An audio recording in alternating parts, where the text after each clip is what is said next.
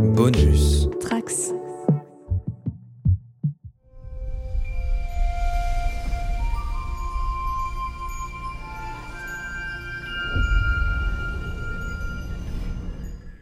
Bonjour à tous les trekkers et trekkies de toutes sortes, je suis le commandeur Guigui et je suis ravi de vous accueillir à bord de la station du Cadran Pop, le podcast sur Star Trek écoutable dans toute la galaxie et sur toutes vos applications de podcast via le flux du coin pop. On reprend les bonnes vieilles habitudes avec ce 61e podcast qui sera consacré aux deux premiers épisodes de la saison 3 de Star Trek Lower Decks. Engage Starfleet, get to Starfleet! Prepare yourself for Warp 10 excitement! Discover the undiscovered country! The USS Cerritos remains impounded while their captain stands trial. Have you lost your mind? Captain Carol Freeman stands I can't believe this. I wonder how Mariner's taking it. Oh, I'm taking it. Taking it to the limit. Did you time your entrance to say that? What? No. Oh, yeah, she did. Alors en tout cas, pour en parler, bah, je ne suis pas tout seul, hein, bien sûr. hein, euh, je suis avec toujours un équipage d'élite. Elle a presque le même nom que Mariner, c'est notre lieutenant Bajoran Marina. Salut Marina Bonjour à toutes et à tous, salut Guigui. On a avec nous aussi Romain Brami, il est toujours romulien et on est quand même bien content de le retrouver. Je pensais que ça Salut, allait dire Romain. toujours Romulien et toujours relou, mais salut tout le monde. Ouais, non, je l'ai déjà dit la dernière fois, donc je me suis dit non, faut que je change un peu. Bon, quand très même. bien. Et on a aussi avec nous notre enseigne Quentin. Ça fait un moment qu'on l'avait pas entendu. Salut Quentin. Salut, je suis très content d'être euh, de nouveau avec vous, hein, merci beaucoup. Bah, ça nous fait bien plaisir de t'accueillir encore, surtout que c'est à toi qu'on doit l'impression euh, des cadrans pop de papier euh, qu'on va distribuer pendant notre soirée la semaine prochaine à Paris. Donc merci pour ton super travail, moi j'en suis vraiment très content. De rien, ça me fait plaisir. Alors, euh, comment ça a été euh, Parce que ça fait un moment qu'on s'est pas parlé tous. euh, les gens, ils ont l'impression parce qu'on a sorti un podcast sur Star Trek Génération la semaine dernière, mais en fait, en vrai, ça fait 2-3 mois qu'on n'a pas enregistré de podcast, donc j'espère qu'on va pas être trop rouillé. Alors moi, je, je me suis lancée dans le podcast de science-fiction, une surprise jusque-là, mais dans le cadre de mon travail. Il devrait bientôt sortir et merci Guigui pour tes conseils, voilà, ton accompagnement, ton expertise, euh, toujours très appréciable. Merci, mais je n'ai pas fait grand chose, mais en tout cas, je suis, je suis assez impatient de, de l'écouter, donc ouais, il faudra que tu nous dises quand est-ce que ça sort tout ça. Chouette. Bientôt, mais ça s'appelle of Tomorrow. Bon, alors en tout cas, ouais, donc on est là pour parler de Star Trek Lower Decks. Euh, donc on va faire un premier tour de table sans spoiler. Euh, Qu'est-ce que vous avez pensé de ce début de saison? Est-ce que vous aviez des attentes? Et puis aussi, est-ce que la série elle vous avait manqué? Parce qu'on a passé presque une année euh, sans nouveaux épisodes. Ah, moi j'avais des attentes parce que, euh, comme euh, on en avait parlé au dernier épisode, euh, j'ai rencontré une partie du cast à, à Comic Con, au dernier Comic Con à San Diego, et euh, ils nous avaient pas mal teasé sur ce qui allait se passer pendant cette saison, en particulier euh, des guests de Star Trek Space Nine. D'ailleurs, spoiler, euh, on en a déjà eu un, et d'autres, euh, d'autres, euh, voilà, d'autres facéties qui allaient avoir lieu. Et puis, c'est ce que je disais à Quentin tout à l'heure sur Twitter d'ailleurs. Lower Decks, ils ont réussi. À chaque fois qu'on parle de Star Trek, je vous dis toujours que un Star Trek réussi, c'est un Star Trek où tu as l'impression de retrouver une famille, en fait, une espèce de famille alternative. Et je trouve qu'à ce jour et avant Strange New Worlds, Lower Decks c'était vraiment la série où tu as cette impression, c'est-à-dire que tu es content juste de les revoir au-delà même des scénarios. En l'occurrence, j'ai pas trouvé les deux premiers épisodes de très très bons, pour être tout à fait honnête, mais je suis quand même très très heureux de les revoir et j'aime vraiment beaucoup les personnages, même je les aime plus que jamais, je pense.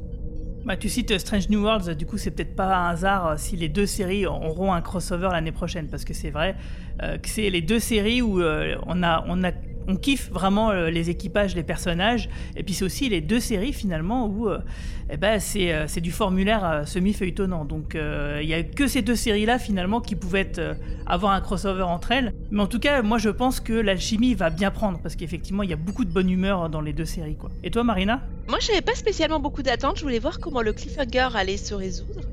Et en fait, j'ai été agréablement surprise. C'est-à-dire que le cliffhanger s'est rapidement résolu en un épisode. M'attendais à ce que ça court toute la saison et en fait, ça a été euh, très vite résolu. Et ensuite, le deuxième épisode était un peu bancal, mais j'ai passé un bon moment. C'est ça en fait. C'est que, comme l'a dit Romain, c'est pas forcément les meilleurs épisodes de tous les temps, mais on passe un bon moment, on s'ennuie pas, il y a quelque chose et il y a des pépites dont on va parler, mais c'est, euh, on les regarde juste pour ces scènes. Et c'est, euh, là où en fait où Lower Decks est meilleur que, que les séries avec les vrais acteurs. c'est qu'il y a des pépites par épisode. Ok. Et toi, Quentin? Euh, bah, J'avais vraiment hâte de, de retrouver cette série qui est selon moi euh, la meilleure série euh, Star Trek de, de ces dernières années, même si j'ai euh, également vraiment beaucoup aimé la première saison de, de Strange New Worlds. Mais euh, oui, je pense que comme vous l'avez précisé, c'est c'est su- c'est surtout dû au fait que qu'on ait un épisode, une histoire en fait. Et euh, je trouve que ce format-là pour cette série-là fonctionne très très bien et j'ai l'impression qu'il y a vraiment beaucoup de, de cœur sur euh, sur Lower Decks. Euh, J'ai l'impression que tout le cast est, toujours à fond. On les voit toujours tout, tout sourire. Ça a l'air d'être vraiment un plaisir pour eux et c'est toujours des, des petites saisons de, de 10 épisodes de, de, de 20 minutes seulement, mais je, je me jette dessus à chaque fois. Je trouve ça vraiment euh, superbe, même si effectivement euh, c'est pas toujours euh, tous les épisodes sont pas hyper euh, enfin, toujours brillants de de- de- d'écriture ou de, retournement, mais euh, mais comme vous l'avez précisé, c'est l'attache déjà à, à, à ces personnages-là que j'ai vraiment hâte de de voir quand même en live action. Euh, je, je suis très très curieux de voir ce que ce que ça peut donner. Mais je m'attendais. Alors, vous m'aviez déjà invité pour, pour discuter de, des trois premiers, il me semble, épisodes de la saison 2. Et je vous avais précisé que j'avais été un peu déçu de la façon dont justement le cliffhanger de saison 1 se, était résolu très rapidement en début de saison 2. Et là, je trouve que c'est, pareil. On retrouve, on retrouve très rapidement quand même un statu quo euh, euh, plus, plus classique. Au final, je pense que faudra s'y habituer à mon avis on peut on va vite retourner sur sur un peu les, mêmes formules mais euh, mais pour autant c'est toujours aussi euh, sympathique Euh, j'ai là pour le coup j'ai plus préféré le, deuxième je pense qu'on expliquera un peu plus après pourquoi mais toujours aussi bon ouais. Ouais, c'est vrai que c'est étonnant d'ailleurs qu'il y ait autant d'alchimie entre ces acteurs parce que déjà, des acteurs, quand ils font des doublages de, de dessins animés, bah, ils passent peu de temps ensemble finalement parce que c'est assez rapide.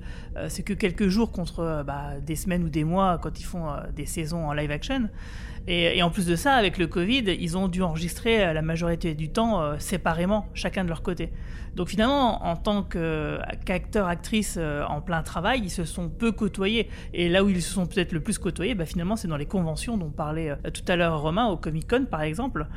Donc, euh, mais en tout cas, ça se voit qu'il y a effectivement une alchimie entre eux, euh, parce que là, on a vu bah, sur les photos de Romain, euh, les vidéos qui ont été postées aussi sur Internet, euh, ils ont l'air euh, d'être bah, très, très en phase, et puis ça nous donne quand même un petit aperçu justement de à quoi ça va bien pouvoir ressembler de voir ces personnages-là en live action l'année prochaine. Putain, ça, franchement, je suis tellement impatient de voir ça, et que ça me fait vraiment plaisir, même si je trouve que c'est un petit peu tôt peut-être, parce que seulement après une saison de Strange New Worlds et, trois de Lower Decks, euh, c'est peut-être un peu rapide, mais en même temps, il faut quand même se dire que Star Trek, ça a repris depuis 2017, il n'y a pas eu vraiment de crossover depuis, ça sera le premier, donc euh, finalement, euh, quand on- on prend ça en compte, euh, c'est plutôt relatif, quoi, donc ça, ça passe plutôt bien. Ouais, et puis c'est la, c'est la première saison de Strange New Worlds, mais c'est pas vraiment la première saison dans le sens où ils étaient euh, les personnages, en tout cas Spock et Pike étaient quand même très très introduits dans, dans Disco. Donc euh, c'est quand même des personnages qu'on connaît bien. Enfin, moi j'ai pas l'impression que c'est des nouveaux personnages si tu veux quoi. C'est peut-être parce qu'ils sont bien écrits aussi, hein, mais a- j'ai l'impression qu'il y a certains personnages de Disco que je connais moins bien que Pike et Kirk, si tu veux Bah, quoi. complètement. euh, mais même moi, tous les personnages de Strange New Worlds, Ortega, voilà, je sais, presque qui c'est, alors qu'on la voit peu dans cette saison 1 de Strange New Worlds, alors que la majorité des membres de l'équipage euh, de la passerelle de Discovery, bon, bah ouais, bof quoi. C'était qu'un exemple. Donc ouais, euh, pour revenir à, à Lower Decks, euh, bah moi j'avais beaucoup d'attentes parce que j'avais euh, surkiffé euh, la fin de la saison 2, si vous vous souvenez. J'avais adoré le cliffhanger. J'avais pas grand chose à, lui redire. Et moi, ça me va plutôt bien en fait que ce soit résolu comme ça en un épisode et que ça reparte sur un statu quo un peu différent. Mais, mais quand même, moi je pense que toute cette histoire-là aura quand même des conséquences sur le long terme, même si elles sont disséminées ici et là. Et parce que je pense quand même qu'il y a une, voilà, un fil rouge très discret qui se dessine un petit peu à la manière de ce que fait aussi Rick et Morty et, et Solar Opposite, hein, l'autre série de Mac McNamara, euh, où aussi c'est pareil. des- McNahan, C'est quoi Qu'est-ce que j'ai dit? Mike McNamara. Putain, ah, tu sais quoi, à chaque fois que je me trompe sur son, sur son nom, il n'y a pas moyen, quoi.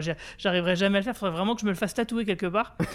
et, euh, et en fait, euh, ouais, moi je trouve que cette façon d'écrire, euh, elle, elle est vachement bien parce que du coup, tu as, un fil rouge, mais t'as pas forcément d'attente sur ce fil rouge. Tu vois, quand il apparaît, quand il, il re- il revient, euh, bah, t'es content. Et quand il est pas là, bah, finalement, t'attends pas derrière. Et donc, du coup, t'es pas frustré, t'es pas déçu. Et ça, je trouve que c'est vraiment une grande force de Rick et Morty sur la Opposite et aussi de Star Trek Lower Deck. Si vous avez rien à rajouter, bon, on va passer directement en zone spoiler. Red alert! Bonjour à tous, voici un nouveau journal consacré en grande partie à la destruction de la planète Pacled avec un point sur la situation actuelle. Le capitaine de Starfleet Carol Freeman est accusé d'avoir orchestré l'attaque dévastatrice sur la capitale des Pacled, un endroit qu'il qualifie, je cite, de grande ville puissante. L'USS Cerritos est actuellement immobilisé en spatiodoc pendant la poursuite de l'enquête. Son équipage a été temporairement évacué le temps du procès de son capitaine. Pourquoi Freeman a fait Pas de ça commentaires. Qu'est-ce que vous savez J'ai dit pas de commentaires. Un peu de respect. Dégagez, bande de cons, laissez-nous passer Et ça a été un grand choc quand nous avons découvert de nouvelles images de vidéosurveillance qui ont révélé la présence de Freeman sur les lieux au moment de l'attentat à la bombe. Sans transition, une nuée de verrugaments incandescents va illuminer la Terre demain aux environs de... Alors, le premier épisode mis à pied, écrit par Chris Kula et réalisé par Jason Zurek. Alors, on voit donc Mariner qui va engager ses amis dans une mission d'insurrection pour disculper sa mère, alors que la capitaine Freeman fait donc face à un tribunal militaire de Starfleet, car elle est donc accusée euh, de la destruction de la planète des Pacled, comme on l'avait vu dans l'épisode précédent. Alors euh, franchement, cet épisode-là, il fait vraiment plaisir. Il y a beaucoup, beaucoup de références à plein de choses. Et c'est hasard du calendrier, il fait beaucoup, beaucoup référence à Star Trek First Contact. Alors c'est un peu embêtant parce que du coup, ça a spoilé des, petits trucs à, Marie-Paul qui n'avait jamais vu ce film et qui va le découvrir à Paris avec nous au cinéma euh, la semaine prochaine lors de notre événement. Euh, donc bon, tant pis, hein, c'est des petits trucs, hein, mais quand même, ça fait vraiment, vraiment plaisir, euh, tous ces micro-trucs. Euh, Qu'est-ce que vous en avez pensé quand vous avez vu cet épisode? Moi, j'ai bien aimé et honnêtement, alors, on va parler du comportement de Beckett Mariner, mais en fait, je trouve que son comportement rebelle et convient mieux dans cet épisode que dans le suivant où je parlerai de sa relation avec avec Jack Ramson où ça va pas du tout. Mais là, pour le coup, son côté rebelle, son côté irrévérencieux et tout ça passe super bien pour tenter de, défendre sa mère et de la, sauver. Moi, j'ai passé un bon moment et honnêtement, ce qui m'a charmé et j'étais enchantée, c'est que la résolution du cliffhanger ne dure qu'un épisode. C'était super. Je m'attendais à ce que ça court toute la saison et voilà. Et je trouve que c'est sympa. Ça m'a beaucoup plu parce qu'effectivement, du coup, l'intrigue, ça avance et on n'est pas bloqué sur un truc qui est un peu attendu, hein, qui serait peut-être un peu random, un peu, euh, un peu bof, quoi. Et, surtout, ce qui est marrant, c'est que moi, j'adore quand ça donne tort à Mariner. C'est-à-dire que Mariner, elle, elle est persuadée qu'il y a un complot, que Starfleet et la Fédération euh, ne sont pas capables de voir que c'est un complot euh, monté de toutes pièces contre sa mère et que du coup, fatalement, elle va être condamnée. En fait, elle est pessimiste à mort. En fait, elle a une mauvaise vision des choses. Euh, pour elle, euh, voilà, les gens, c'est des incapables, ils sont nuls, ils sont méchants. Enfin, elle voit tout en noir. Et en vrai, euh, l'histoire va lui montrer que, bah non, il faut faire confiance au système. Euh, bah, les gars, ils savaient euh, que, que c'était monté de toutes pièces et puis que, que Freeman serait donc innocenté. Mais ça va plus loin que ça, je trouve. En fait, excuse-moi, Marina, je trouve que ça va plus loin que ça parce que finalement, il y, a- presque une critique. Moi, j'ai vu presque une critique de Star Trek Discovery. Alors, elle est peut-être complètement. C'était peut-être pas volontaire, si tu veux, elle est peut-être involontaire, mais, mais moi, je l'ai vu en tout cas. C'est que tu penses pendant cet épisode que les personnages vont se retrouver au centre de l'univers, hein, ce qui est le cas de tous les personnages de Discovery à tous les épisodes. Donc, c'est eux qui vont euh, dénouer le complot, euh, sauver, le, sauver leur capitaine et à travers leur capitaine sauver l'univers.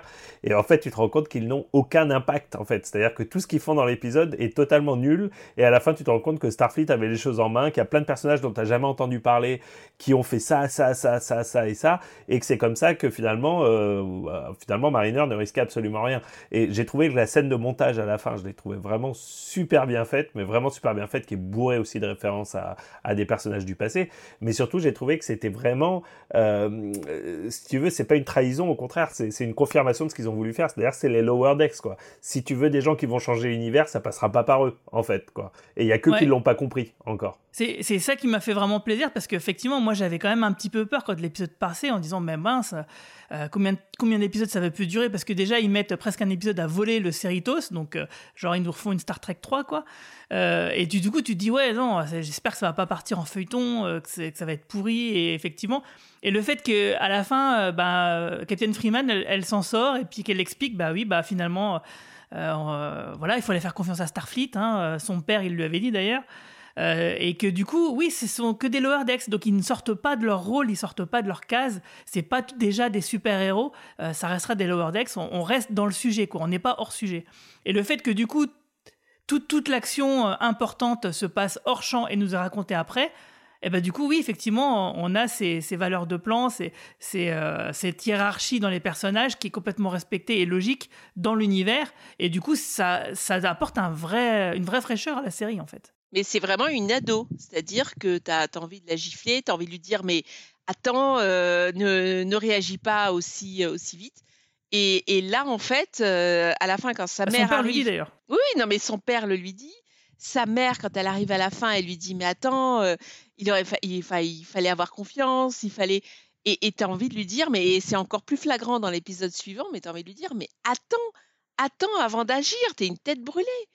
Et, et, et vraiment, c'est euh, des.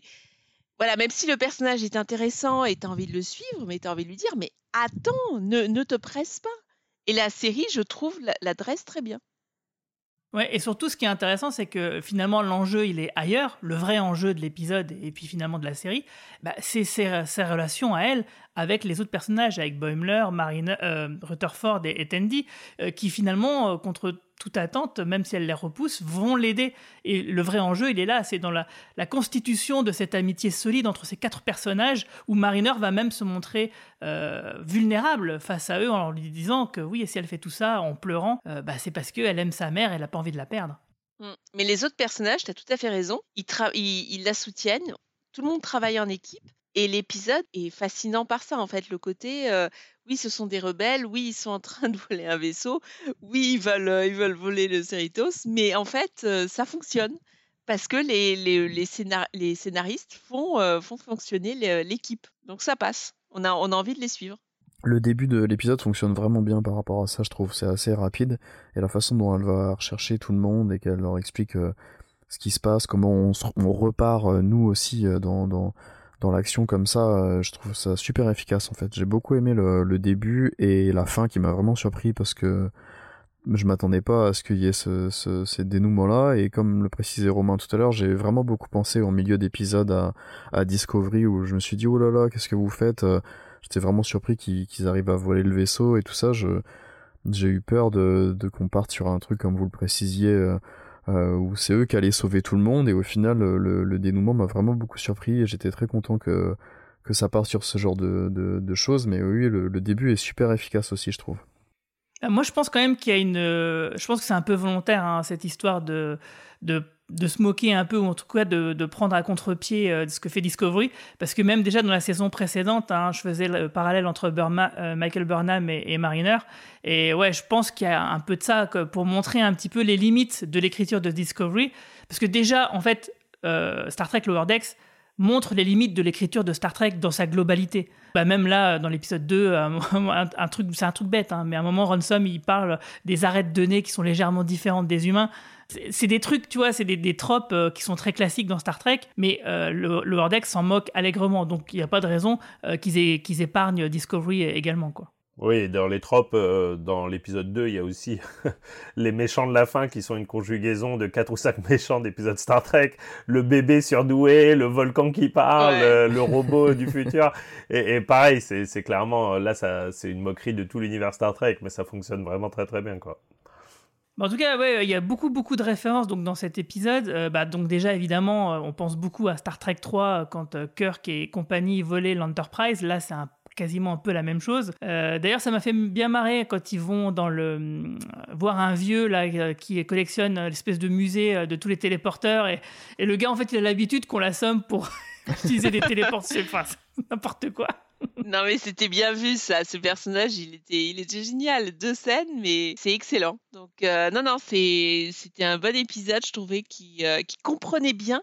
En fait ils ont compris l'essence de ce qui fait Star Trek, l'émotion, l'équipe, le, le, le fait de se tenir les, les coudes pour, euh, pour affronter une situation et puis l'humour, l'humour, l'émotion, tout était là. Bah d'ailleurs, pour moi, c'est vraiment le, le meilleur premier épisode des trois saisons en fait. Parce que moi, le premier de la première Ouais, saison, ouais. je l'avais trouvé plutôt bof. Enfin, c'est peut-être le temps de s'acclimater, mais même avec le recul, hein, quand je le revois, c'est quand même pas mon, clairement mon personnage, mon épisode préféré. Euh, L'épisode de la saison 2, il m'avait vraiment déçu, le premier. Je l'avais trouvé vraiment euh, pff, pas terrible, quoi. Celui avec Ransom qui devient un dieu là. Mon euh, dieu. Ah, moi Ouais. j'avais bien aimé. Ah, tu vois, moi je j'avais bien aimé là le côté. Il y avait de, il y avait d'énormes références à Star Trek, hein, et à Oui, Kirk. oui, bien sûr. Mais le, je trouvais que l'histoire, bof, ouais, c'était un peu. euh, ouais, non, Bon, j'avais bah, pas trop aimé. Bah, on réécoutera l'épisode euh, du podcast qu'on avait fait l'année dernière, euh, plutôt qu'en reparler. Euh, et sinon, ouais, il y a, y ouais, donc il y a plusieurs trucs qui sont vraiment bien dans cet épisode au niveau des références euh, par rapport à Picard. Par exemple, le fait que Boimler, lui aussi, il a une famille qui, qui a des vignes, mais c'est pas pour faire du vin, c'est pour faire du raisin sec. Ça, ça, ça m'a tué, quoi. Ça, c'était excellent, la référence. Et puis les filles qui, qui tentent de le draguer, c'est. Euh, Alors ça, par contre, j'ai pas trop, j'ai pas trop aimé parce que je vois pas pourquoi euh, des humaines euh, sur Terre feraient ça avec Boimler. Je vois aucune raison. Et je trouve que du coup, ça fait une redite qui n'a pas de sens, mais en tout cas, ça fait une redite par rapport à Billups et l'épisode de la semaine de, de la saison précédente. Je crois que c'était le septième. euh, où il doit coucher avec quelqu'un, perdre sa virginité pour devenir roi. Donc là, ça me faisait rire parce que ça avait du sens. Mais là, je vois pas pourquoi euh, il y a tout plein de, de nanas sexy euh, qui tournent autour de Boimler Alors- et qui lui font des sous-entendus sexuels. Ce que j'ai compris de cette scène, parce que j'avoue que je me suis posé un petit peu la question aussi, euh, je pense qu'en fait c'est pour te dire que sur Terre, il est le roi, mais il s'en rend pas compte, en fait, si tu veux. Ah, Tandis que dans ouais. l'espace, c'est un gros tocard, un gros loser, euh, mais c'est ce qu'il aime être, en fait. C'est-à-dire qu'il a choisi la vie de loser plutôt que la vie de roi euh, euh, un peu, euh, voilà quoi. euh, Ouais, mais bon, en quoi être le roi du raisin sec, euh, ça fait de toi quelqu'un de très sexy attirant, je sais pas. Tu vois. C'est de l'humour, mais disons que les filles, elles sont là autour de lui. Lui, c'est Monsieur Raisin Sec. Et euh, si tu veux, c'est lui le roi du raisin sec sur Terre, en fait. Tandis que dans l'espace, il n'est que l'ancienne Bombler, euh, qui a un peu cette image de loser qui le poursuit, quoi. Tu m'excuseras, mais si j'étais le roi de la Mirabelle à Metz, je pense pas que j'aurais plein de nanas qui me courraient derrière. hein, ça Mais tu es le. Alors, déjà, un. Tu Après, il y es a le le roi de problème la des cheveux, Mirabelle. euh, Guigui. tu, es le, tu es le roi de la Mirabelle, déjà, sache-le. Ensuite, tu fais ta tarte à la Mirabelle à n'importe quelle fille, elle tombe dans tes bras. Moi, C'est perso, pas faux. Moi, perso, à chaque fois que je vois des photos de tarte à la Mirabelle, euh, tu m'as, ça c'est ça c'est sûr. Donc euh, franchement là, euh, Guigui, euh, attention, hein. c'est euh, C'est chaud, tu es le roi chaud. de la Mirabelle. Donc euh, j'espère d'ailleurs que la semaine prochaine, tu viendras avec une tarte à la Mirabelle. Ah, ça, ça va être un peu compliqué, je t'avoue. Et Ah, puis s'il a la, euh, si- s'il a la tête de Jack Quaid, ça m'étonne pas que tout le monde lui court après aussi. C'est vrai. Ouais, dit comme ça, oui, c'est vrai, t'as raison. Et moi, je pense Ouais, que ouais. c'est vraiment ça, parce que tu vois qu'il comprend pas qu'il est en train de se faire Ouais. draguer. Et ça, ça insiste vraiment comme ça sur la naïveté de ce personnage qui est, qui est tout le temps à côté de ses pompes, en fait. quoi. Et C'est un peu le thème du deuxième épisode aussi, hein, mais, mais sur des, des- des choses différentes.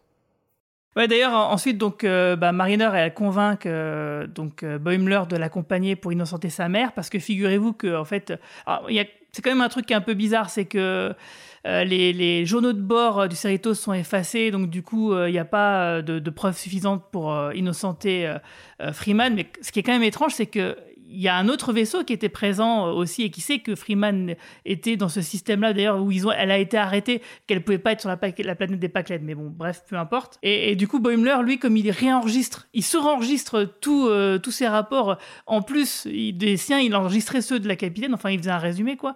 Donc, du coup, ça, voilà, ça leur donne. euh, c'est ça le, motif de, du vol du Cerritos. Et donc, du coup, ils vont retrouver Rutherford et Tandy qui sont en train de dîner euh, au restaurant créole, le Cisco. Et ça, ça fait toujours plaisir, quoi.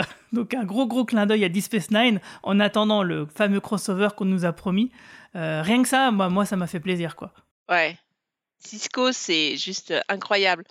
Un personnage, moi- que j'aimais pas au début, la première saison, j'ai eu beaucoup de mal avec Cisco. Mais la trois, euh, la, c'était la quatrième saison où il revient, il s'est rasé le crâne, il a sa barbe, il est. euh, Ouais. Bon, là, c'est Cisco le père. Hein, du coup, Oui, voilà. normalement, c'est plutôt Cisco ah, le c'est père. Cisco le père. Moi, moi Ah bah je- le c'est restaurant Cisco c'était le père. c'était le Oui, parce père. que quand il va, quand euh, Cisco, euh, Benjamin Cisco, donc va sur Terre, euh, c'est en Louisiane, donc euh, il a ce fameux restaurant créole. Euh, c'est son père qui fait la cuisine, euh, qui lui fait du jambalaya, euh, et, euh, et du coup c'est son restaurant en fait. Ah mais moi, moi, moi, en fait, quand j'ai vu Cisco, j'ai tout de suite pensé à Benjamin Cisco et euh, au capitaine de, de Deep Space Nine. Et c'était juste euh, le, le mec euh, guidé par les prophéties, guidé par les prophètes, euh, un personnage incroyable à partir de la quatrième saison. Et, et un- enfin, Deep Space Nine, c'est juste ma série préférée. Donc quand j'ai vu Cisco, pour moi, c'était euh, le grand-père, le père et le fils. C'est peut-être Jack, hein, c'est peut-être Jack qui a repris, parce que le père, il est peut-être décédé depuis le temps. hein, Ah, euh, peut-être. ouais, Ouais, ouais. Et c'est en- parce qu'en plus, parce qu'il me semble que c'est vraiment la même enseigne, le même, la même devanture de restaurant quoi. Euh, ah oui, puis d'ailleurs, justement, on parlait de Jack, mais euh, il y a Rutherford qui porte des pulls qui ressemblent à ceux que portait euh, Jack, justement, et même Boimler, hein, à un moment donné, les fringues donc du futur en civil. bon, bah, si vous voulez savoir à quoi ça ressemble, bah, il suffit de, taper Jack Cisco sur Google, et vous verrez, c'est c'est pas très symétrique, effectivement, comme dit Rutherford. D'ailleurs, on l'a pas mentionné, mais euh, c'est très rare quand même des épisodes de Star Trek où on suit euh, un groupe de personnages qui ne sont pas en tenue, en uniforme. Là, ils sont avec leurs vêtements de tous les jours, ça change aussi, ça je trouve. Ouais, c'est vrai. C'est vrai que c'est plutôt rare. Et puis dans le Dex, bah, du coup, c'est la première fois. C'est la première fois, ouais, c'est ça. Ça n'a jamais été des gros succès. Quand ils ont essayé, c'est toujours un peu chelou. Moi, je me rappelle de Picard sur Raisa qui avait des tenues avec des espèces de décolletés chelous. Euh, et, puis, et puis là, les, les, tenues font. Alors, il y a les tenues qui font penser à Jake. Euh, la tenue de Mariner, je pense que c'est plutôt des références aux tenues de, en particulier de Sulu dans Star Trek 3, au moment où il vole l'Enterprise. Ah, non. Et, euh, ah, tu n'as pas vu ça avec le petit manteau, euh, non, le non, petit non, manteau parce que un peu, un peu moulant et tout? le, le, manteau de Sulu, il est quand même très très particulier, et celui de Mariner, il était très random, donc moi je pense pas. Hein. Mais elle était classe, par contre, elle était classe comme lui l'était aussi, ouais. Alors, en tout cas, c'était marrant. J'ai bien aimé, moi, ces, ces passages sur Terre. Là. Et d'ailleurs, justement, dans le restaurant, moi, il y a, est-ce qu'il y, a eu un petit clin d'œil aussi euh, qui m'a bien fait rire sur la sauce piquante euh, que justement, bah, évidemment, apparemment de plus, euh, pour se mettre un peu tous les influenceurs et les podcasteurs dans la, dans la poche, ils ont envoyé, tu sais, des, des grands cartons de cadeaux avec plein de goodies dedans. Et dedans, il y avait la, même sauce piquante qu'il y a donc dans l'épisode. Est-ce que vous avez noté à, quoi elle fait référence cette sauce piquante? Bien sûr, la Ketracel Red, en référence à la Ketracel White. Exactement, c'est la fameuse drogue que prennent les Jemadar et c'est comme ça qu'ils sont contrôlés par le Dominion, toujours dans Deep Space Nine. Donc il y a quand même beaucoup, beaucoup de références à Deep Space Nine. Hein. Il y a quelque chose là, il va, il va se passer quelque chose et c'est tant mieux. Hein. Parce que franchement, Deep Space Nine s'est pris tellement de critiques au moment où c'est sorti. Et pendant des années, j'ai considéré que c'était une des meilleures séries de Star Trek. Donc là, c'est que justice qu'il il y ait autant de références et qu'on utilise les personnages. Mm, mm. Et après, donc, ouais, euh, après avoir vu le vieux là, euh, qui a ces fameux euh, vieux téléporteurs, ils se rendent compte qu'ils peuvent pas utiliser le téléporteur à cause d'une espèce de d'espèce extraterrestre spatiale qui empêche toute téléportation. Donc, du coup, ils se disent, bah, tiens, on va, on va piquer une navette. Et la navette qui, je sais pas pourquoi, ils se disent tiens, on va faire ça. Ils vont la piquer une espèce de reproduction du Phoenix, donc une espèce de parc d'attractions euh, euh, commémoratif euh, justement du premier vol Warp Drive donc de l'humanité qu'on voit dans le film Star Trek First Contact. donc dans le Montana avec justement donc espèce, espèce de, bah, de parc dédié à Zefran Cochrane où on voit la fameuse statue dont on parle dans le film d'ailleurs. Et du coup, bah, il, il rentre dans la navette donc vraiment comme si c'est un manège et puis un, je sais pas, il y a un gars qui, qui, se rajoute en plus dessus et puis ils vont voler le, cette navette là avec un hologramme de Zefran Cochrane et puis ils le laissent finalement une fois qu'ils ont réussi à, à, rejoindre le Cerritos, bon, ils laissent le gars dedans euh, partir et faire un vol en distorsion et puis euh, alors ça j'ai trouvé ça un peu irresponsable quand même. Ah, bah, bon, moi, moi, ça m'a fait penser à Cobra Kai, en fait. Je suis désolée, hein, j'avais dit que j'en parlerais pas, mais en fait, le côté, euh, le côté petit, petit genou qui prend les, les, manettes de, quelque chose qu'il maîtrise pas forcément. Ah mais moi ça m'a fait penser à ça. Oui, ça, ça c'était drôle. mais le fait que, Rutherford et Mariner le laissent, euh, tout c'est pas responsable de leur part parce que le mec il aurait pu crever, tu vois, se prendre rentrer dans une étoile, euh, enfin partir au fin fond, être perdu, euh, crever de faim, enfin peu importe quoi. Il aurait pu lui arriver des milliards de ah, mais Tu sais que tu sais que quand j'ai vu le, le, vaisseau partir, je me suis dit il va y avoir un épisode où on va le revoir dans trois ou quatre épisodes où il se passera quelque chose. J'étais un peu déçue que tout soit résolu dans le, dans le générique de fin. Mais, c'est parce euh... opposite des trucs comme ça. Ouais, mais il y avait un C'est pas impossible qu'on le revoie, hein, ceci étant dit, hein, le, personnage. Mais bon, euh, voilà. Bon, ce serait pas très intéressant. Après, ils sont pas très responsables, hein, tous ces personnages. c'est un peu le but de la série, moi, je pense. Hein. Ouais, c'est sûr, mais quand même. Là, quand même, ils exagèrent. D'ailleurs, euh, Zephram Cochrane, c'est le même acteur qui double le personnage là. Chouette. James Cromwell, ouais. Il est génial, hein, James Cromwell. D'ailleurs, c'est toi qui vas en parler dans le prochain podcast, euh, Marina. Tout à fait. Et c'est un acteur que j'adore, notamment dans. Bah, dans bah, je ne vais pas révéler ce que je vais dire, mais. Et dans Babe, le cochon de berger. je suis désolée, mais c'est vraiment un acteur que je trouve génial. Très, très bon acteur. c'est clair. Il est très, bon, dans Succession en ce moment. Succession, je pensais à ça, moi. Ouais, non, mais c'est un excellent acteur. Il y a déjà beaucoup de guests hein, sur deux épisodes là, mine de rien. hein, Ah ouais, parce que- ouais, carrément, parce que bah, justement au niveau des guests, alors après, est-ce que c'est vraiment des guests parce qu'on les voit, euh, elles parlent pas, donc les acteurs euh, concernés n'ont pas été euh, sollicités, mais en tout cas on les voit visuellement, euh, parce qu'il y a deux euh, apparitions non parlantes à la qu'on voit justement quand le capitaine la capitaine Freeman explique comment elle a été innocentée, qu'en fait il y a un groupe de Starfleet qui a mené une mission secrète pour enquêter, etc. Et dans cette mission secrète, donc il y avait Tuvok, donc de Star Trek euh, Voyager, Ah oui, mais euh, surtout il y avait Morgan euh, Betson qui était joué par Kaiser Graham, donc qu'on connaît de Shears et de Frasier, et qui venait d'un épisode de la nouvelle génération qui s'appelait Cause et effet. Euh, où c'est donc un, ancien vaisseau avec il y avait toute une histoire temporelle enfin des, trucs et tout et donc c'est un, personnage qui avait marqué et puis ouais ils l'ont fait réintervenir là pour montrer que voilà euh, c'était les meilleurs qui s'étaient saisis de cette euh, histoire et que ça pouvait pas être des lower decks euh, bien sûr qui pouvaient résoudre la situation quoi Si, si vous êtes sur Twitter, je vous conseille de, suivre un monsieur qui s'appelle Jorg Hilbrand, en fait. C'est pas facile de s'en souvenir, Jorg Hilbrand.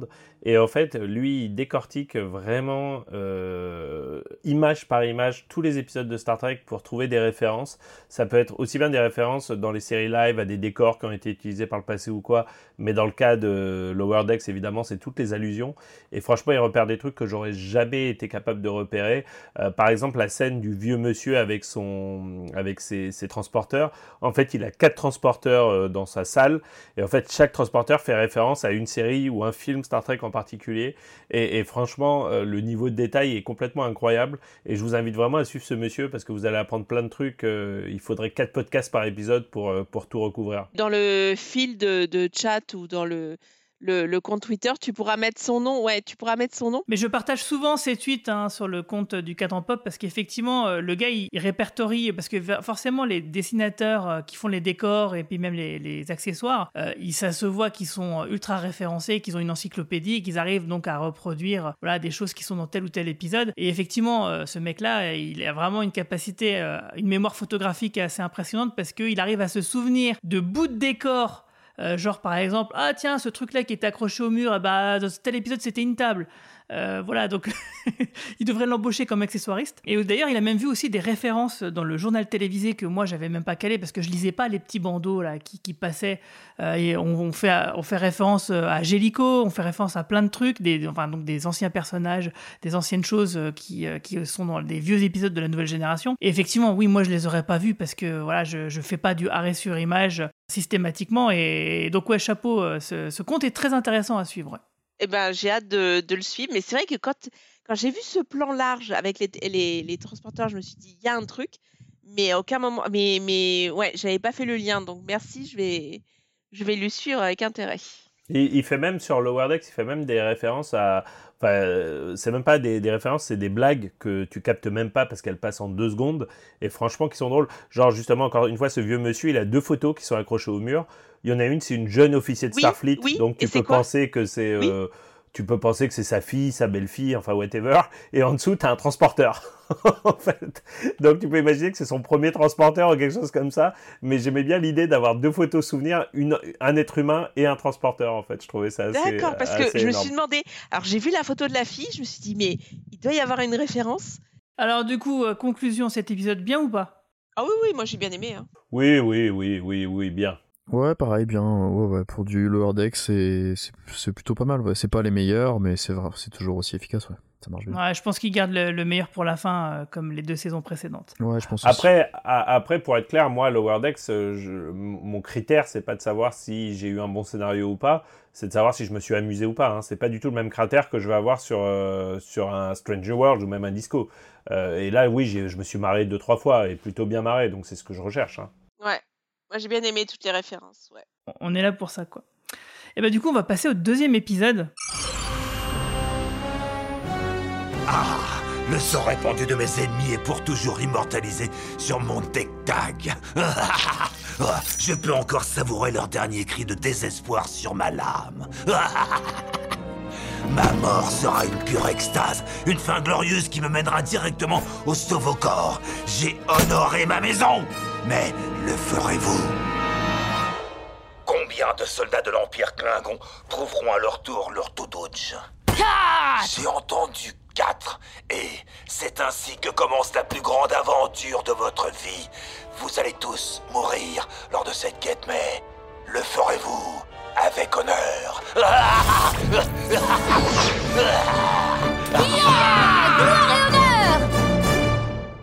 Working. Un petit jeu sans conséquences, dont écrit par Garrick Bernard et réalisé par euh, Michael Mullen. Donc, euh, sur une planète tropicale paradisiaque, Mariner questionne le commandeur Ransom sur la façon qu'il a de gérer son équipe, pendant que Boimler prend une décision un petit peu trop audacieuse. Et parce que donc on a deux histoires. Euh, D'un côté, on a Ransom qui euh, qui est en mission avec Mariner sur une espèce de d'ascenseur orbital qui ne fonctionne pas, d'une espèce, d'une planète. Et au lieu de laisser les ingénieurs, donc Billups et Rutherford, s'occuper de réparer les choses et eux d'aller voir le peuple en représentation euh, voilà, de la fédération, eh ben, Ramson décide de faire l'inverse, euh, d'envoyer Billups et Rutherford représenter la fédération auprès de la peuplade et eux de s'occuper euh, des réparations techniques. Tout ça pour tester Mariner pour voir si elle va enrager et enfreindre ses ordres. Donc c'est un petit peu risqué comme, euh, comme plan. Et de, de notre côté, il y a Boimler euh, qui, euh, lui, il enrage parce qu'il avait un, gars qu'il considère comme étant un bouffon qui est déjà devenu capitaine. Et lui, bah, du coup, il est un petit peu jaloux et, euh, et Tandy lui fait prendre conscience que bah, c'est peut-être parce qu'il est un petit peu trop... il refuse un peu trop des, des nouvelles choses et il est toujours un peu trop dans son confort, sa zone de confort. Et du coup, il décide de dire oui à tout, euh, jusqu'à dire oui à une espèce de, de prédator qui cherche une Predator. proie. Predator, c'est clair, c'est Predator.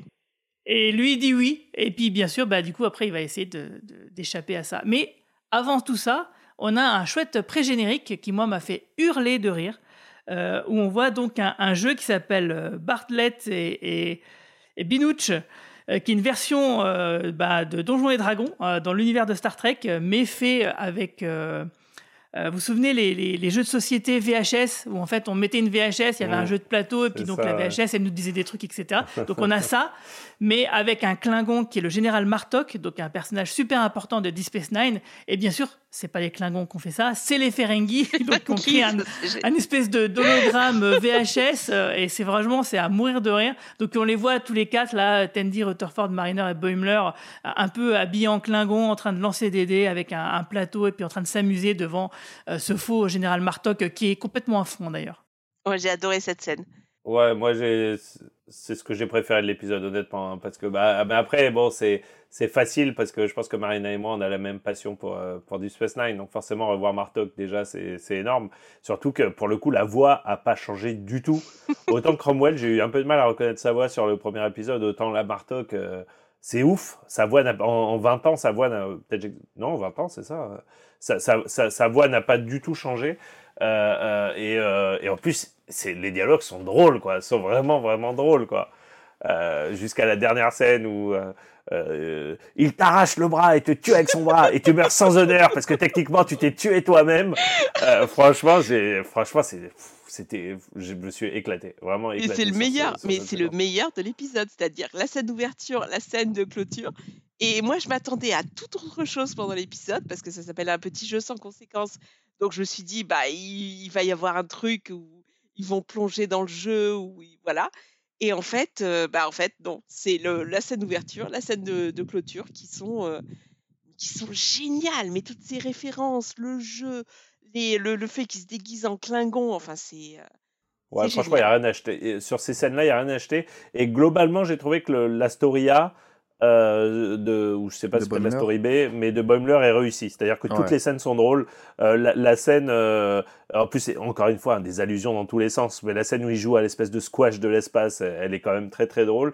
Et la scène après où ils font les chants, euh, les chants de la misère, bajourant, où ils sont tous en train de pleurer en criant. Franchement, je- franchement, j'étais mort. J'étais mort. Bah, justement, on parle souvent des, des scènes du quotidien qu'on aime voir dans Star Trek. Là, on était en plein dedans, hein, entre le jeu de société Klingon euh, et puis bah, toutes les activités euh, euh, extrascolaires, j'ai envie de dire, de Boimler, euh, périscolaires. Euh, ouais, c'était euh, ouais, c'était à mourir de rire. quoi. Franchement, Ouais. c'était parfait. et le Predator, mais génial. Mais le design et puis, et puis le fait quand, quand il prend les selfies et tout à Le la fin. selfie à la fin. Le selfie, mais c'est génial. Quand il sort le truc et qu'il dit bon allez c'est pour les copains, c'est génial. Et non, Du tu coup, je- pas. Et, et le, discours, le, le discours qui tient, mais tu sais en mode un peu. euh, euh, oui, alors euh, on ne tue pas notre proie, on la libère et tout. Mais c'est. Bon, enfin, moi, il était quand même à deux doigts de le buter, hein, parce que là où il l'avait visé, c'était un peu, euh, c'était tendu, quoi. Alors, il doit pas s'y connaître peut-être en anatomie humaine, mais euh, quand même, quoi. Et tu vois, c'est là où quand même, et, et je pense qu'on va en reparler sur l'histoire de. C'est là où tu vois quand même que les personnages de Lower Decks, il faut quand même pas sous-estimer le fait qu'ils sont quand même assez médiocres. Et, et j'insiste quand même là-dessus. Parce que quand il croise sa capitaine et qu'elle fait Comment tu es chassé? Je vais immédiatement appeler la sécurité et tout. Il lui fait Oui, il s'appelle, je sais pas quoi, croc, croc, croc. Watch. Et il fait Ah, mais non, mais lui, c'est un ami, annuler la sécurité et tout. Et en fait, elle, sent, elle en a rien à battre, quoi. Mais vraiment, elle en a rien à Bah battre. oui, en fait, et surtout, elle aurait pu lui dire T'inquiète pas, euh, tu vas, juste, tu vas être juste être blessé, il va pas te tuer, son but, c'est pas de te tuer. Elle Ouais, enfin, moins le quand- rassurer comme ça, quoi. il le transperce quand même d'une lance dans l'épaule. hein, Bah et, ouais, et il ouais. garde des dommages neurologiques à vie quand même. Donc, euh, je sais pas, moi, franchement, j'ai trouvé ça génial. Et toi, Quentin? Euh, ouais, bah, j'ai vraiment beaucoup beaucoup aimé la, la partie de, de Boimler, euh, beaucoup moins la, la, la partie de, de, de Mariner, surtout que je sais plus si je l'avais déjà dit, mais euh, j'aime bien euh, quand on voit euh, le personnage de Billups, même si on le voit pas euh, énormément, mais quand il est là, je, j'aime bien ce personnage-là. Il est doublé par euh, un acteur que j'aime beaucoup qui s'appelle euh, Paul Scheer, et En là je trouve ouais. qu'il- je trouve qu'il est vraiment très très peu utilisé. Et euh, ça fait un peu, comme le précisait Marina tout à l'heure, je trouve que là, son, son personnage à elle sur, euh, sur ce deuxième épisode euh, redevient un peu ouais, euh, tête à claque quand même. Et j'ai moins aimé cette intrigue-là. Alors que l'autre intrigue, j'ai adoré. Je pense que c'est un des épisodes de Lower Decks où j'ai le plus rigolé euh, sur, le, la, la, sur la partie de Boimler en fait. C'est un peu le problème de ce- cette story B. Je suis archi d'accord avec toi, Quentin. Je, trouve qu'aucun des deux personnages n'est sympathique, en fait. C'est-à-dire qu'elle, t'as envie de la gifler, et lui, il, fait quand même preuve d'une incompétence. Alors, depuis le début, je dis qu'il faut accepter l'incompétence de ces personnages, mais là, tu comprends pas très bien sa motivation, en fait. C'est-à-dire que, clairement, euh, il a inversé les rôles. Et alors que, il y a eu quand même, il me semble, hein, mais faudrait que je revoie tout depuis le début, mais il me semblait qu'il y avait quand même pas mal d'épisodes où ce personnage, t'avais l'impression que c'était un tocard, mais en fait, c'était plus un Kirk. C'est-à-dire que derrière cette tocardise, il avait quand même des vraies compétences. Tandis que là, dans cet épisode, c'est quand même un petit peu difficile, je trouve, de, de, justi- de comprendre où il voulait en venir, en fait. Bah, à la fin, c'est plutôt clair, hein. il, le, il le formalise directement, donc. euh, Non, mais à la fin. Mais pendant tout l'épisode, tu te poses des questions. Et elle, notamment quand elle est en train de le questionner tout le temps, mais tu as envie de lui dire, mais t'es dans Starfleet. Enfin, t'es pas censé questionner ton supérieur toutes les 30 secondes. Là, tu as l'impression qu'elle est absolument pas soumise à une chaîne de commandement. Que, c'est le personnage. Oui, mais, oui, mais ça, elle ne passe pas du tout dans Starfleet. Parce qu'à ce moment-là, tu as envie de lui dire, bah écoute, euh, démissionne de Starfleet, t'as rien à faire là. Si tu vas avoir un avancement, c'est grâce à tes parents, et c'est tout. Et elle, aurait dû être virée de Starfleet il y a bien longtemps. Personne ne se comporte comme ça avec son supérieur. Ce n'est pas possible. La scène, mais je me suis arraché les cheveux quand je l'ai regardée. C'est-à-dire que le- le- le- les scénaristes, ils veulent montrer son côté rebelle et son côté euh, je ne suis pas les règles, mais Kirk n'était pas comme ça. Kirk, il les faisait tout euh, tongue in cheek. Et pareil pour euh, plein d'autres personnages qui ne suivaient pas le règlement. Tu ne suis pas le, règle... tu ne suis pas le règlement. Bah, je suis désolée, mais t'as pas ta place dans Starfleet. Sérieusement, enfin, elle fait partie de Starfleet. Bah, à un moment, elle doit suivre l'avis de ses Bah, supérieurs. justement, c'est c'est l'enjeu de cette, de cette saison 3 finalement, puisqu'elle est placée sous le commandement de Ransom, justement pour, c'est ce que dit Freeman à la fin du premier épisode, euh, pour voir si elle est capable euh, de respecter les règles, parce que si elle ne le fait pas, Ransom va la virer, parce que sa Ouais, mais elle mère, aurait dû on a être bien virée il y a compris bien qu'elle l'a longtemps. protégée. Oui, mais elle, Ah elle bah, aurait ça, dû être virée sûr. il y a bien longtemps, c'est pas possible. Personne Ouais, ne mais parle là, comme là, ça dans à son supérieur. Ouais, mais là, à part être casse-couille et leur poser des questions plusieurs fois, remis son autorité euh, plusieurs fois, elle l'a pas fait plus que d'habitude, donc il y a rien de- d'exceptionnel. Il, s'est- il a même pas remarqué qu'elle lui avait désobéi.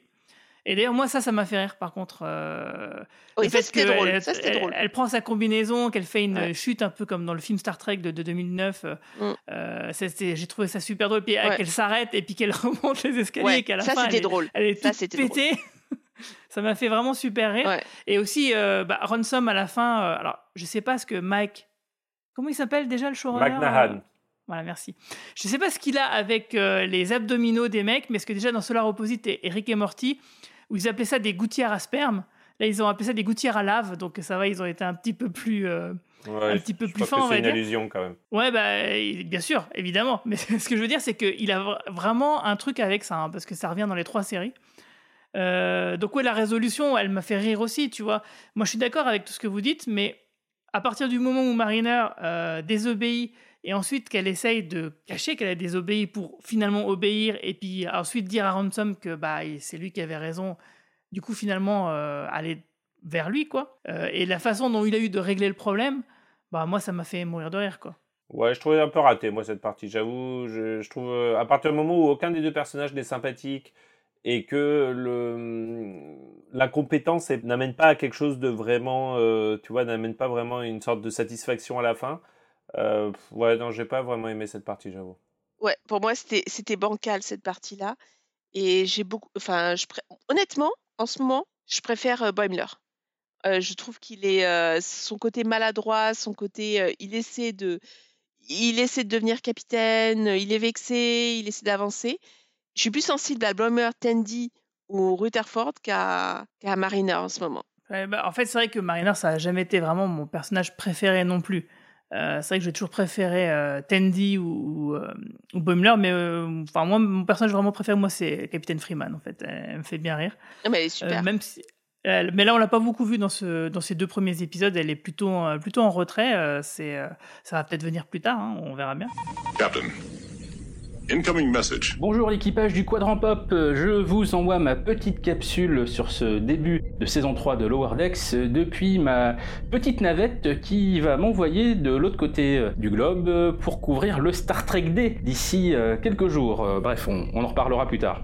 Alors ce début de, saison 3 de Lower Decks, c'est ben un début excellent, j'ai envie de dire. hein. On a rarement vu un début de saison aussi réussi pour une série Star Trek, quel que soit le format. Premier épisode, évidemment, bah, comme d'hab, il est rempli de, références, mais là des références à d'excellents épisodes ou d'excellents films. hein. Bon, je vais pas vous faire la liste complète, mais de voir Boimler euh, dans une euh, situation un peu comme Picard euh, dans Family, avec bien sûr le vignoble, etc. Sauf que là, c'est pour non pas pour faire du vin, mais pour faire des raisins secs. Moi, ça m'a fait mourir de rire et le voir euh, euh, ignorant de ce qui se passe autour de lui avec toutes ces jeunes filles qui n'en veulent qu'à son corps. Bref, c'était très drôle souvent, euh, co- comme souvent dans, la série. Et sinon, bah évidemment, toutes les références à, à First Contact, euh, l'un de mes films préférés de la franchise, bah moi j'ai trouvé ça absolument génial et, et- et très très drôle. Euh, non, surtout ce qui, est, ce, qui est, ce qui est très amusant et ce qui semble être un, des leitmotifs de, de la série, c'est évidemment le fait que bah, nos, nos- quatre héros euh, veulent à tout prix euh, régler la situation, même quand, quand d'autres s'en chargent, et que donc ça, ça ne sert à rien. C'est un peu ce qu'on va retrouver dans, le second épisode. Mais là, c'est évidemment le cas, puisqu'à la fin, le twist, évidemment, nous montre que bah, d'autres s'en sont, chargés de manière bien plus héroïque et bien plus efficace, même si eux ont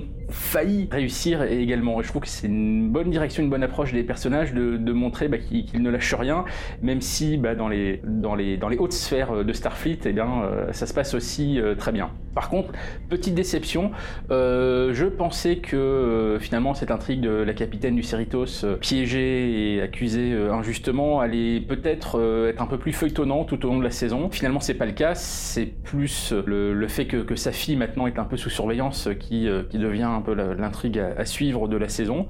Donc finalement, un, rebondissement que, que j'ai pas vu venir et, tant mieux, un développement bah, qui finalement va plus s'intéresser au personnage qu'à l'intrigue proprement dite. C'est finalement la marque de fabrique de Lower Decks et voilà, même si je l'avais pas anticipé comme ça, bah, finalement c'est complètement cohérent avec la note d'intention de la série et, tant mieux. Le second épisode, euh, bah, excellent lui, aussi. hein. Ce qui est très amusant, c'est la manière dont, ils inversent les, deux intrigues. On a l'impression que l'intrigue de Boimler avec le, fait qu'il doit dire oui à tout était un peu l'intrigue secondaire et que l'intrigue sur la planète avec les espèces de hippies tels qu'on en a vu souvent dans euh, la série originale ou dans Nouvelle Génération sera un peu l'intrigue principale et que finalement tout, ça se, se croise et s'inverse. C'est assez drôle parce que finalement c'est la planète hippie qui devient la planète dangereuse et c'est le chasseur qui est en fait euh, sympathique. Donc euh, à nouveau euh, cette manière très maligne et très malicieuse de jouer avec nos propres attentes et les propres clichés qu'on a pu se faire nous-mêmes sur notre univers préféré, l'univers Star Trek, et manière de nous surprendre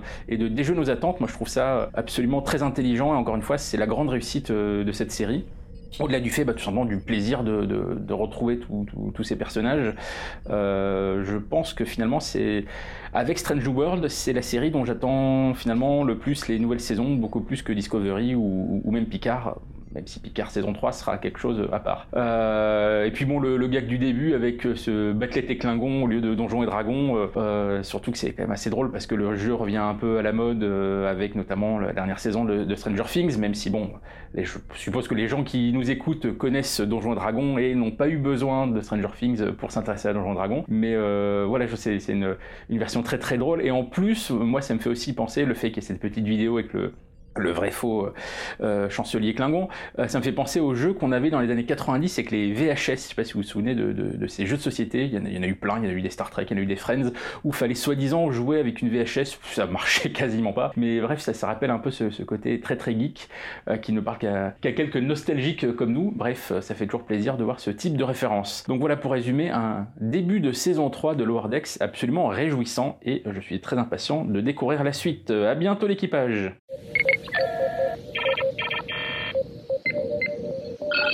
Euh, ah sinon un dernier truc moi qui m'a fait rire c'est toujours par rapport aux jeux vidéo c'est euh, le, fait qu'il y a un, un, programme un pack d'extension euh, Goron et non pas Goron en VF.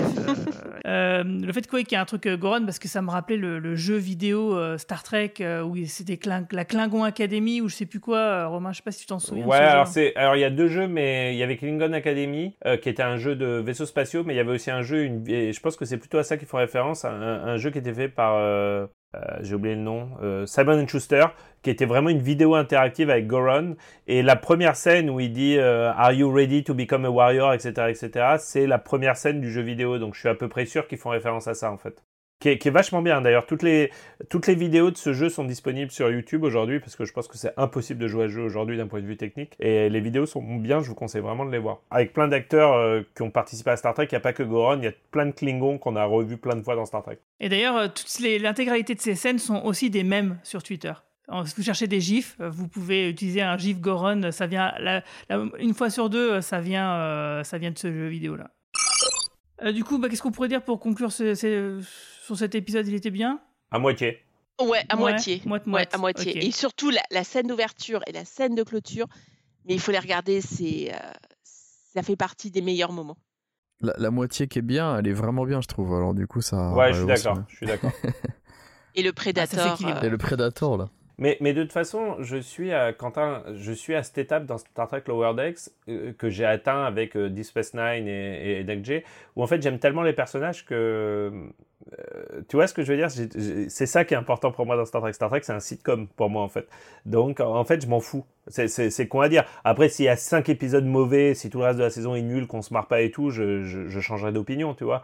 Mais de toute façon, je suis content de voir leur gueule en fait. Et c'est très important pour moi en fait. Et du coup, vous qui êtes, euh, êtes spécialiste, euh, le, le, la race de, de Crank, là, euh, Chrome Sapiods, c'est une pure invention de, de Lower Decks? Parce que j'ai ouais, rien trouvé sur la Internet. aussi, mais pour moi, c'est des... une invention. Ouais. Ah, ok, j'ai rien trouvé, parce que tout de suite, je me suis dit, mais purée, j'ai hâte de voir euh, à quoi ça ressemble. Euh, à quoi ça ressemblait en live action. J'imaginais que c'était une créature qui était déjà apparue au moins une fois sur une, une ancienne série. Non, elle a été créée euh, purement et simplement pour la série. Euh, J'ai oublié le nom du designer d'ailleurs, c'est con, hein, j'aurais dû le noter. Euh, donc ouais, et du coup, moi, moi, je pense que comme elle est plutôt cool, elle va resservir un jour et pourquoi pas en live action. Ça, je, je suis prêt à mettre une bille dessus. Hein. Surtout qu'il y a plein de gens qui sont qui un peu en mode Predator récemment avec le, le nouveau film, ça tombait bien, c'était intelligent. Et, et, la race, même question, mais la race de l'espèce de peuple à la Raisa un peu Les qui Douléniens les Douléniens. Est-ce que c'est la race d'un des premiers épisodes de Neck J où il condamne à mort Wesley Crusher ou c'est pas du tout ça? Moi, je sais pas, mais ça m'a fait plutôt penser à un autre épisode de TOS, tu sais, où euh, euh, ils sont euh, dans un, ils sont tous BA comme ça et euh, justement t'as une espèce d'ordinateur caché dans une montagne qui se fait passer pour une divinité qui, qui, gère un peu tous les aspects de leur vie, ce qui fait que ils sont complètement naïfs et ils se rendent pas compte. Bah, et puis puis à la fin évidemment la prime directive fuck, hein, cœur qu'il arrive il nique tout. Et ça m'a fait vraiment penser à ça parce qu'il me semble qu'ils ont un peu ce, un look un peu similaire, un peu orange avec des coupes de cheveux chelous, mais c'est pas les mêmes. Mais comme tu disais tout à l'heure, c'est un peu un agglomérat de plusieurs races qu'on a déjà vu ouais, dans Star Trek. Ça, ouais. Et, et c'est pour ça qu'à la fois il y a un bébé mutant euh, et à la fois il y a un ordinateur démoniaque dans un volcan magique conscient. Enfin. Euh, Ouais, ça c'était réussi. Franchement, ça m'a fait marrer. J'avoue que je dis que cette partie-là était nulle, mais ça, ça m'a vraiment fait marrer. Mais pareil, ça m'a Romain, ça m'a fait penser à cet épisode où Wesley Crusher a été condamné à mort parce qu'il a marché dans l'herbe ou un truc comme ça. Non, c'était juste un truc tout con. hein. Bah, je, je croyais que c'était eux, moi, mais j'avoue que j'ai pas, j'ai pas pris le temps de vérifier avant ce Mais podcast. pas, ils étaient enregistre pas la orange. hein. Mais Ils étaient pas effectivement, orange, ouais, ouais, non. Mais Guigui a raison. Il y avait un épisode de euh, la série originale où voilà, il y avait euh, une montagne, euh, un couple et ouais, un volcan. Ouais, ouais, tout à fait. Parce que c'est vrai que ce qui est drôle, c'est que ce qui déclenche le courroux de- des autochtones, c'est qu'ils aient- ils sont entrés dans un endroit sans avoir leur nombril à découvert. Et Bill Up, celui à son nombril qui ressort un petit peu, et quand ils se rendent compte, ils veulent le sacrifier. Donc voilà. On veut bien respecter les, coutumes des, gens, mais à un moment donné, il y a des limites, quoi. J'avais juste une petite question, excuse-moi, je sais pas si vous allez pouvoir me répondre ou pas, je la regarde en anglais, je les ai vus ce midi et j'ai pas trouvé l'info. À la fin, il y a dans les crédits remercié, enfin le- crédité euh, en tant que doubleur euh, Troy Baker. Et je sais pas qui c'est dans l'épisode, je sais pas si vous savez ou pas. Je pense pas que ce soit Crank, j'aurais reconnu sa voix. Troy Baker, c'est un énorme doubleur de, de, de beaucoup de jeux vidéo. euh, c'est était euh, par exemple Joel de The Last of Us. euh, Ah oui, c'est ça, c'est Joel, ouais. Samuel Drake d'Uncharted, euh, il a fait un million de, de jeux vidéo, il était dans Death Stranding aussi, euh, et hum, il double beaucoup de dessins animés, il était déjà dans Rick et Morty, Solar Opposites, euh, plein de choses comme ça, et je sais pas qui c'est du coup dans l'épisode de Troy Baker, là, il- j'ai pas trouvé... Je peux euh, pas t'aider, moi je regarde tout en, VO, en VF, Ouais. donc. euh, Et je crois que c'est la- pas la première fois qu'il fait des voix hein, pour euh, Lower Decks. Il Pour me semble qu'il avait déjà fait des voix, ouais, ouais. Ah, ok. Il y avait Alors, c'était pas des personnages, euh, il me semble, peut-être je me trompe, mais je suis presque sûr qu'il avait fait un personnage de saison 1 ou saison 2. D'accord, je vais, bah, j'irai creuser un peu, ou si vous avez la réponse, euh, auditeur, auditrice, je veux bien, ouais. merci. Mais c'est pas, tu penses pas que c'est le, tu penses pas que c'est le serial killer du coup? Enfin, le, le, le Predator? Je- C'est ce que je pensais, mais j'ai pas reconnu sa voix. Elle doit peut-être être un peu bidouillée. Bah, ou alors change, il, hein. il change pour faire le, le Predator, ouais, peut-être. J'ai pas reconnu. C'est quand même un, voilà, un extraterrestre un peu énervé, donc ça serait pas, pas étonnant. Ouais, ça doit être ça.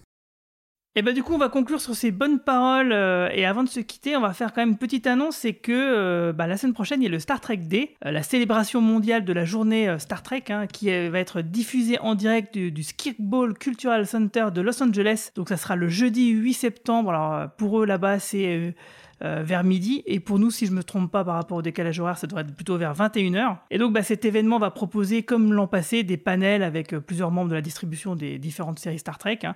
Euh, visiblement, je pense qu'ils vont mettre le paquet sur Picard et sur la saison 3 parce que c'est le moment ou jamais. Puis c'est sûrement la série la plus proche en live action à, arriver euh, sur les, écrans. Alors si vous voulez en savoir plus, vous pouvez aller sur startrek.com slash day. En tout cas, ce qui est sûr, c'est que toi et moi, Romain, on va commenter ça en direct sur Twitter. Alors ça n'aura pas une vocation à devenir un, podcast qu'on pourrait réécouter après. En gros, c'est simple. Nous, on va se poser devant nos écrans, on va suivre le panel et puis on va le commenter entre nous comme on le fait d'habitude. Sauf que là, bah, vous pourrez nous écouter et pot- potentiellement nous rejoindre. Mais figurez-vous qu'il n'y a pas que ça, il y a aussi Romain Nigita qui lui sera en direct de Los Angeles et qui fera un live tweet.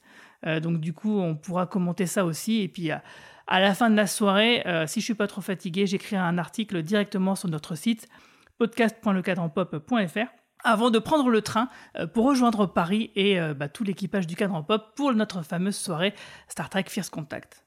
On t'attend avec impatience, Guigui. Bravo pour tout ce que tu fais. Tu, tu me diras ça quand ça sera terminé. hein. Nous, nous, on viendra pas à la soirée, mais bravo Guigui, hein, on compte, on compte sur toi. Et surtout, tu ne viens pas à Paris sans tarte à la Mirabelle, euh, Guigui. Ah ouais, bon, ça, ça, ça va être un petit peu compliqué, mais euh, je vais voir ce que je peux faire. Non, mais je plaisante. tu, Euh. euh, Non, non, non, non, non, mais tu te mets pas la rate au courbouillon. Hein. C'est c'est une plaisanterie. Non, mais en fait, je, te- je vais te dire la vérité, Marina. Euh, pour remercier Romain de son hébergement, j'ai prévu de lui faire une tarte à la Mirabelle. Donc, pour toi, je pense qu'on pourra garder une part et te la porter le lendemain. Oh, c'est adorable. Merci. C'est adorable, merci. Euh, et sinon, ouais, avant de se quitter, euh, il y a un truc qu'on oublie toujours de dire, c'est euh, n'hésitez pas à commenter euh, les podcasts si vous les aimez, à les liker, à les partager, à mettre des notes sur les applications comme Apple Podcast ou Spotify ou je ne sais quoi, euh, parce que c'est vrai que c'est le genre de truc quand même qui nous donne un peu du carburant pour nous pour continuer. Et d'ailleurs, justement, à propos de podcast, eh ben, sachez que euh, avant le podcast sur- qu'on va enregistrer à, Star Trek, euh, donc euh, la semaine prochaine, mercredi, euh, on va sortir euh, sur le coin pop un podcast sur Le Visiteur du Futur, sûrement un des gros films de l'année euh, que j'espère euh, qui va cartonner, euh, qui va faire un malheur. Moi, je l'ai déjà vu et j'ai vraiment kiffé ma race. J'a- J'attends juste qu'il ressorte, qu'il sorte en salle euh, pour pouvoir y retourner une deuxième fois. Vive François Descraques Ouais, exactement. Bon, bah, sur ce, bah, je vous dis euh, à tous euh, bah, la semaine prochaine. euh, Longue vie et prospérité. Salut. Ciao tout le monde. Salut